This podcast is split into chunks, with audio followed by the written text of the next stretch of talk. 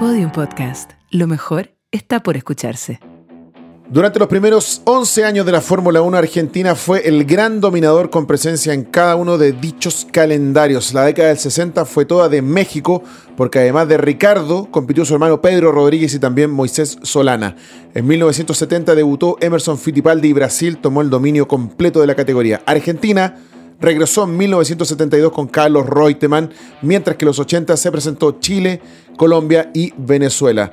La seguidilla de brasileños se cortó en el 2017 con el retiro de Felipe Massa. Desde ese momento, a excepción del 2020, cuando Pietro Fittipaldi reemplazó al francés Román Groyan, el único latinoamericano es Sergio Checo Pérez. Soy Rainiero Guerrero. Soy Carlos Jimeno. Y yo, Eduardo Gualo Frías. Esto es Al Límite, historias detrás de la Fórmula 1.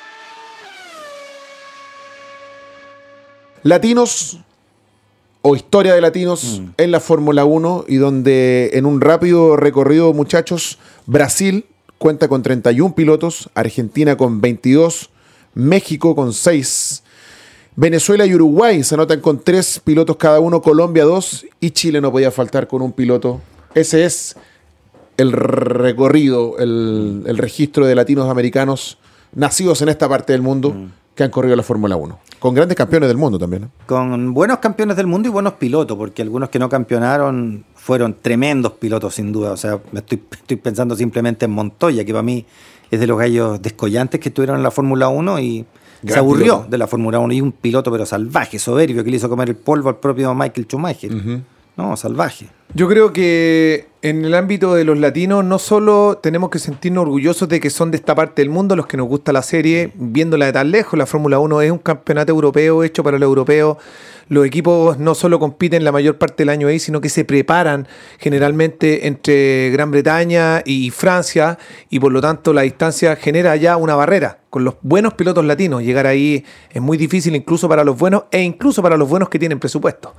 Pero lo que ha pasado con los latinos es que hemos dado no solo buenos pilotos, grandes campeones y además referentes de la serie. Si pensamos, me refiero a la serie como la categoría, si pensamos cuántos los más grandes pilotos reconocen en, por ejemplo, Fangio o en Senna a dos grandes íconos dentro de, creo yo, el puñado de los más grandes de la serie están justamente el argentino y el brasileño. Y de ahí hacia abajo no solo hay volumen. En el fondo, Reiniero y Igualo, yo siento que Latinoamérica le ha dado, bueno, los hermanos Rodríguez le dan un poquitito de historia y, y ponen a Centroamérica dentro de este, de este universo. Por algo, el circuito en, en México, el Gran Premio, lleva el nombre de los hermanos Rodríguez. Pero siento que los latinoamericanos han entregado una cuota de calidad a la categoría, no solo de número y volumen, reitero, siendo tan difícil llegar ahí.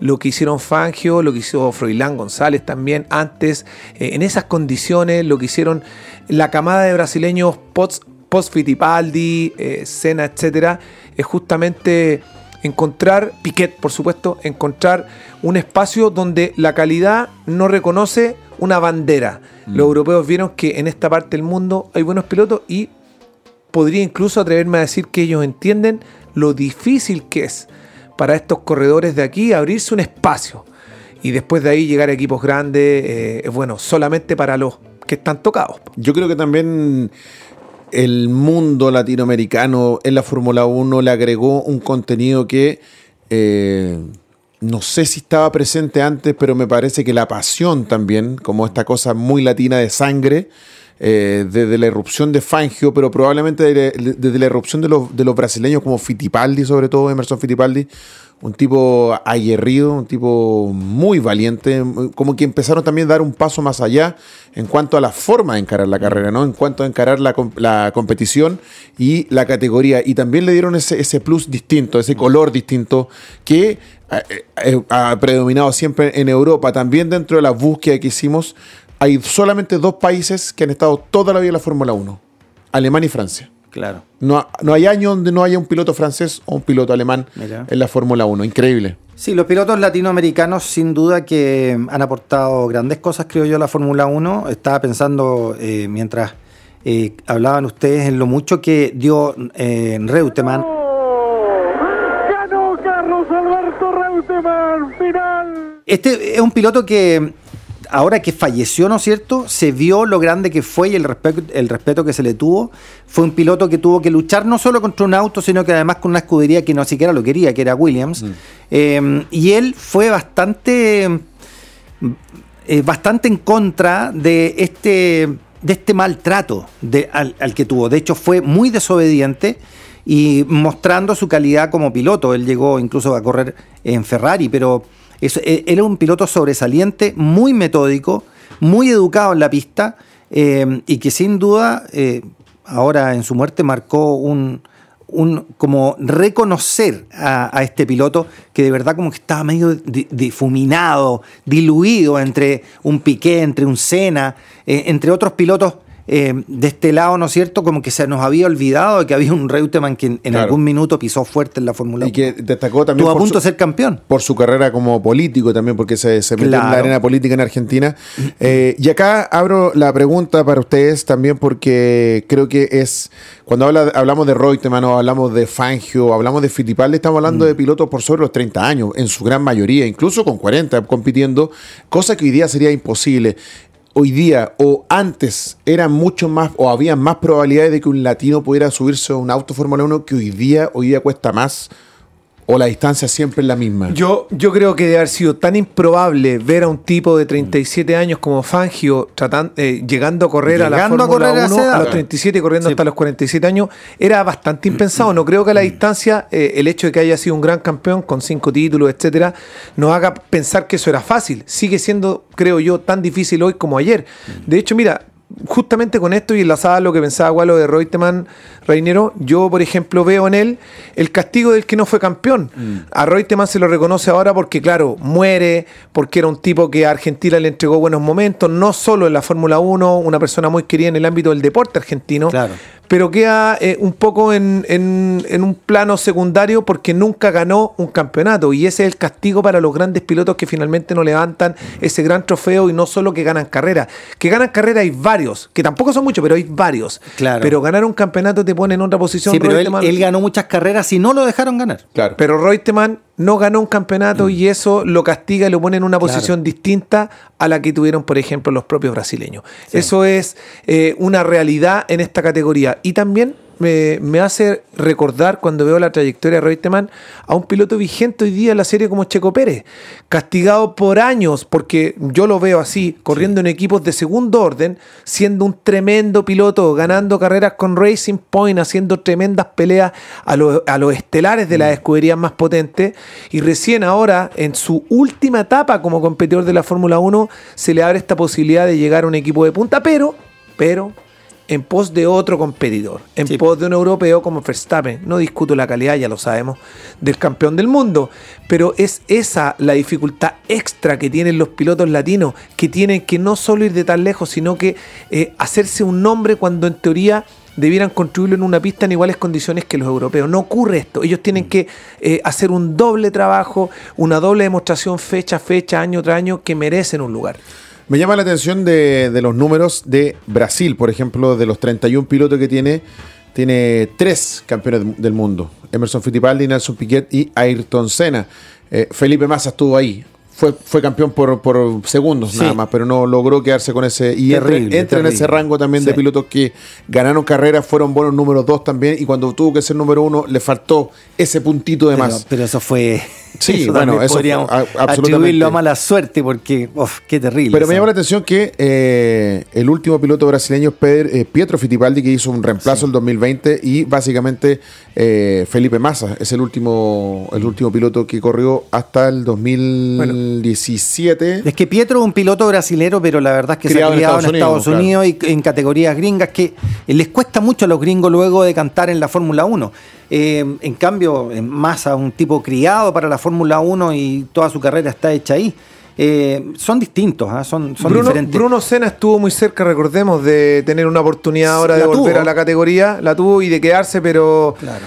Bueno, también hay mucho apellido y no tenía los dedos y poca madera, no. hay poca madera. Sí, sí. Eh, no es malo, ¿ah? ¿eh? él ha ido bien en otras categorías. Lo que pasa es que hay no. los pilotos que llegan a la Fórmula 1, esto es otra cosa. No, claro. sí sepo, los, los que llegan a la Fórmula, uh -huh. los que llegan a la, a la Fórmula 1 son eh, pilotos tocados por una varita especial, que el más malo es mejor que... El más malo es bueno. Sí, claro, el más malo es muy bueno. De hecho, hay, bueno, un, muy hay bueno. un- hay un documental que muestran a- eh, sobre las 24 horas de Le Mans y hablan justamente de cuando se forma un equipo, pero de repente traen de afuera a un ex Fórmula 1 y es como que todo abre en paso. Sí. No, acá se sube el de Fórmula 1 porque este viene Fórmula 1 y acá le pasó a tiene Alonso. que, claro, tiene que tiene que Yo creo- absolutamente- Alonso le pasó no solo, la- no solo en las 24 horas de Le Mans o en esa categoría, sino que también le pasó en la, en la Indy 500 para ganar la carrera. Y, o sea, lo sentaron arriba del Oye, auto, yo creo que es lo mismo que un uniformado cuando ha servido en una guerra o en un, en un conflicto y vuelve a la base. El que ha servido en, en batalla tiene un estatus distinto. Y es un poco lo que pasa con los de la Fórmula 1.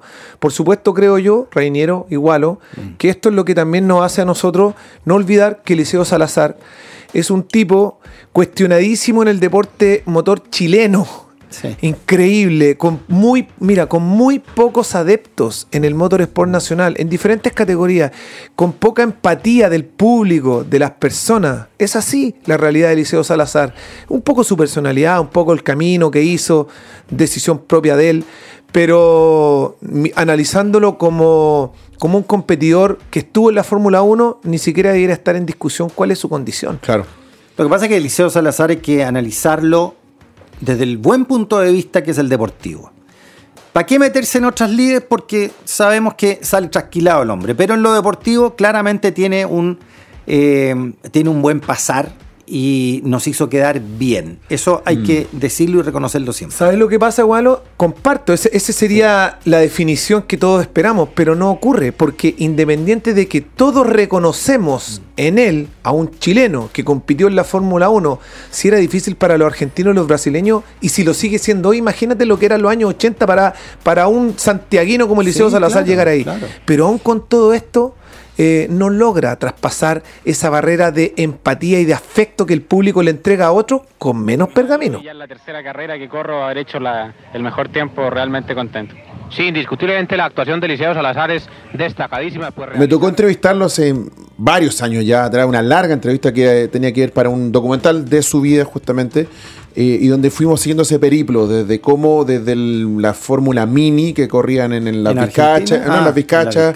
después el 147, Después y F3, después, F3 allá. después salió campeón acá en Chile, y después irse a Argentina y ser campeón en Argentina de la Fórmula 3 chileno, campeón en Argentina Sí. de la Fórmula 3, en la serie que habría el Gran Premio de Buenos Aires de Fórmula 1 y luego pescar literalmente una carpeta llena de currículum y títulos que decían campeón de esto, campeón de esto, e ir a presentarse casi con un maletín a decir yo soy piloto de autos hasta que tuvo este, este encuentro con Nelson Piquet que le abre estas puertas para juntarse con equipo eh, europeo y empezar a mostrar ahí, o sea, una cosa improbable hoy día, llegar derechamente como voy a Inglaterra a ver si agarro un puesto de competidor. Sin, sin haber corrido en Europa. Partió en la Fórmula 3, después la Fórmula Aurora y pasó finalmente a la Fórmula 1. Me parece que en todo ese periplo y en todo lo que pasó después en los años 80 y 90 en Chile, recordando que después fue parte de la Ferrari, la World Sport Car, Sí. fue parte de la Indy, o sea, su historia más grande está en la Indy, y- Sí. y eso sí que también un mérito más ganó triunfos. carrera ahí en, en historia la- de triunfo está ahí. Ahí eh, me parece que así todo eh, venía todavía de la mano con esta con este ninguneo permanente, casi como el penal de Caselli, como que siempre nos vamos a acordar de la pelea con Piquet y que fue a puro payasear y que no ganó nada. Me parece, creo, tengo la sensación de que a raíz de su participación como embajador de la Fórmula E y de traer ese evento a Chile, y a raíz de lo que hoy día la gente está conociendo la Fórmula 1 a través de la serie Drive to Survive, está entendiendo que esto no es chiste y que realmente hay una valoración. Me parece hoy día que a esta altura, sea- hoy día digo 2022, creo que Eliseo Salazar está empezando a ser respetado, como siempre tuvo que haber sido, por lo que hizo justamente como el chileno que se subió en Fórmula 1, De acuerdo. Y ganó puntos. Yo creo que con toda esta información que hoy día está a la mano para un público que sigue la categoría y que no están dándose cuenta con más elementos a la vista que ese desconocimiento que los llevaba a pensar en que Liceo era un cualquiera y, y enjuiciado por hacer un programa de televisión o haberse casado con una persona o no haber participado de carreras a nivel nacional cuando dijo después, claro, también tuvo frases desafortunadas, yo no voy a competir nunca más aquí porque un poco, bueno, qué sé yo. No, y No, no. ninguneó un montón de No, no, pilotos, acuérdate, no. para el Dakar, O el, sea, el no. chiste y fraude que fue eso. No nos olvidemos que él vino a correr antes del Dakar, vino a correr el Rally Móvil y corrió tres años. En, en ese tiempo yo era periodista del programa Rally Móvil Sí. y Eliseo era el conductor del programa de televisión y además corría.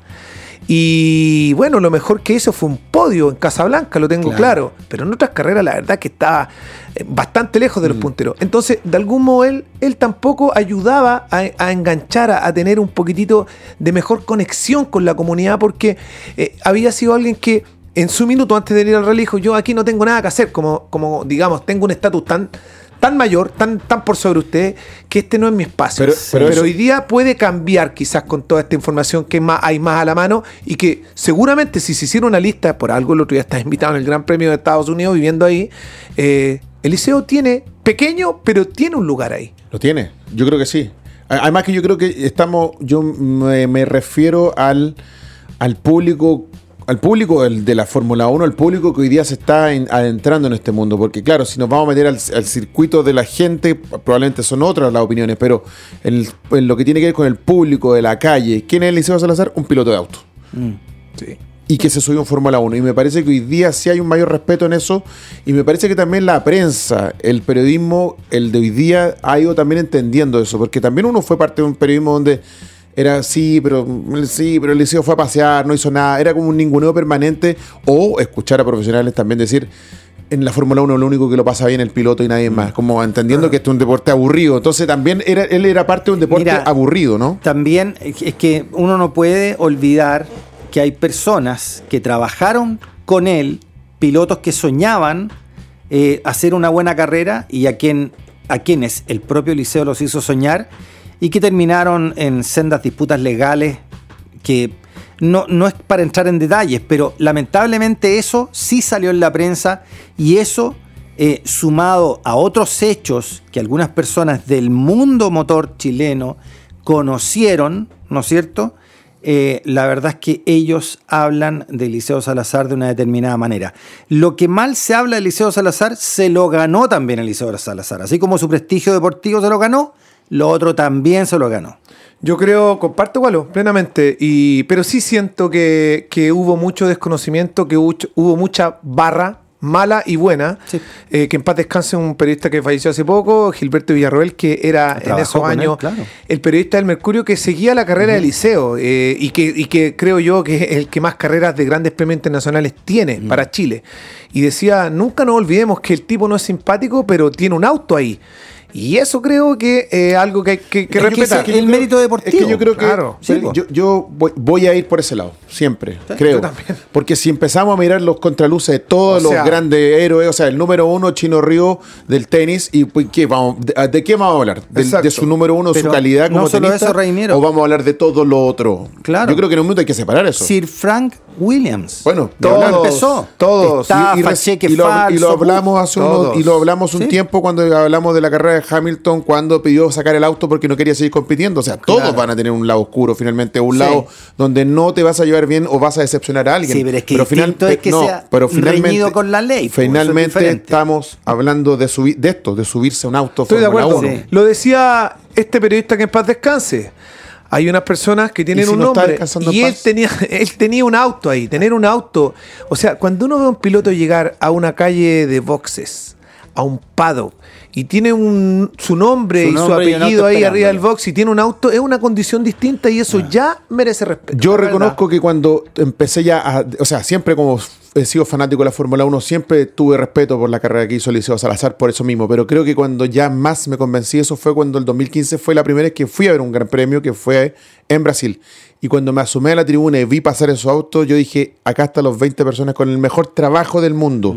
Y Eliseo tuvo ese trabajo. Y ahí, ahí dije, no es fácil. O sea, y hay que tener un grado de, Y- de, de arrojo. Permíteme, a Sin permíteme duda. una idea más sobre favor. respecto de su paso por el Dakar. ¿Cuánto se lo vapuleó por esa situación tan viralizada donde se equivocan a la una. izquierda. Perdona, no nos olvidemos.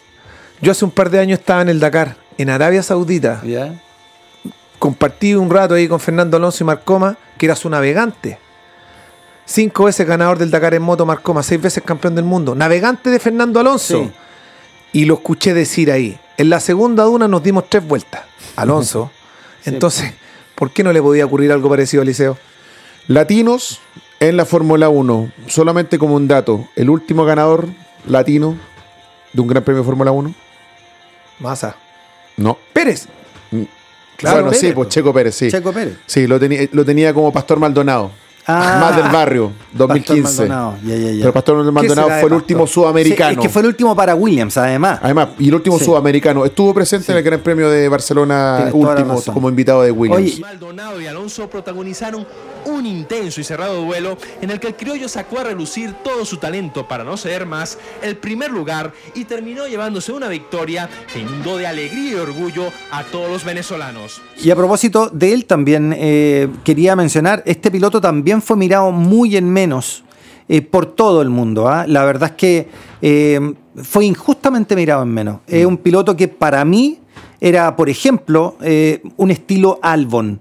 Era un muy buen piloto, un gallo que conductivamente tenía mucho talento, tanto que supo ganar una carrera, que sabemos no es fácil. Eh, y la verdad es que se lo perdieron. Creo que es de los pilotos, así como Montoya, eh, son pilotos que se los perdieron. mm, Realmente. El no tener a Montoya en la Fórmula 1, yo decía, es que no puede ser. Este gallo no puede no estar en la Fórmula 1, nació para esto. Ahora, él consideraba otra cosa. Él tenía un carácter que mandaba toda la punta al cerro y lo que no le gustaba, lo apartaba. Pero de talento, eh, me hubiera visto, me hubiera gustado mucho verlo hacer más cosas eh, de las que hizo. Y de las que hizo, de todas me enamoré, porque el tipo era soberbio en la pista. Esto es Al Límite, historias detrás de la Fórmula 1. Hoy revisamos un poquito de los latinoamericanos en la Fórmula 1. Al Límite es un contenido original de Podium Podcast en colaboración con Radio Futuro. Para escuchar más conversaciones como esta, entra a podiumpodcast.com, futuro.cl, Spotify o donde escuches tus podcasts. Síguenos en nuestras redes sociales y búscanos como Podium Podcast Chile y Radio Futuro. Voces y contenido, Reiniero Guerrero, Gualo Frías y Carlos Jimeno. Edición, Paula Domínguez y Diego Puebla. Producción sonora, Nicolás Aguirre.